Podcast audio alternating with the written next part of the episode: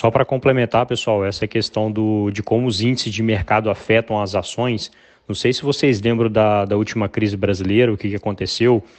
É, as, as classificadoras de risco começaram a rebaixar o grau de investimento, né, do o grau de risco, digamos assim, né, classificação de risco da, das empresas.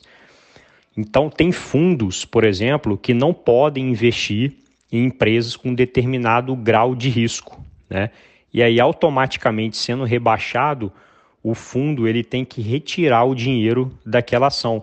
Então, como várias empresas começaram a perder grau de investimento, perder, é, ser rebaixadas, né, no, é, em relação ao grau de investimento, começou um fluxo de saída de dinheiro intenso, né, do, capital estrangeiro e nacional também. E aí você teve uma queda ah, muito expressiva nas ações. É, é até interessante também a outra pegando essa questão do índice de mercado e já jogando para uma outra coisa, é, o que acontece?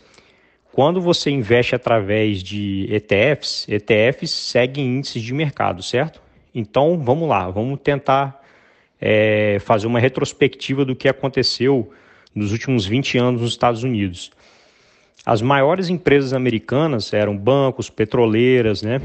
As empresas de economia tradicional. E aí, nesses últimos 20 anos, houve uma, uma transição. Né? As empresas de tecnologia tomaram a ponta.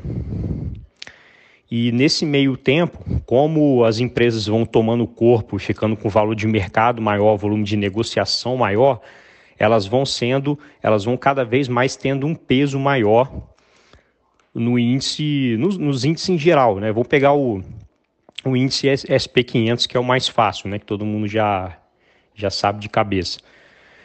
É, então, imagina só, é como se você sempre, é como se você investindo através de ETFs, você está sempre entrando atrasado. Pô, investir no Google lá atrás não é a mesma coisa que investir no Google hoje. Investir na Amazon lá atrás, no começo, quando ela fez o IPO, era insignificante, né? talvez, nem, não lembro, mas talvez nem fazia parte do índice.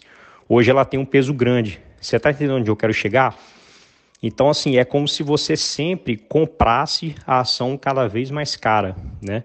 Porque quando ela, ela vai aumentando o peso no índice e, consequentemente, o ETF vai aumentando o peso também naquela ação. Só que, obviamente, a maior parte da valorização ela já ocorreu no passado, né? Ah, então, é para mim, é, talvez essa, esse seja talvez um ponto crítico que eu tenha a fazer em relação a investir em ETFs, né? O, depois que o bonde já passou, o, não completamente, obviamente, porque essas empresas tendem a continuar crescendo, né? Mas o potencial de valorização a partir de agora, que já é uma empresa trilionária, né? São empresas trilionárias, não, não é a mesma coisa quando as empresas ainda tinham um faturamento é, mais insignificante, chega a ser até insignificante em relação ao que elas têm hoje, né? Beleza?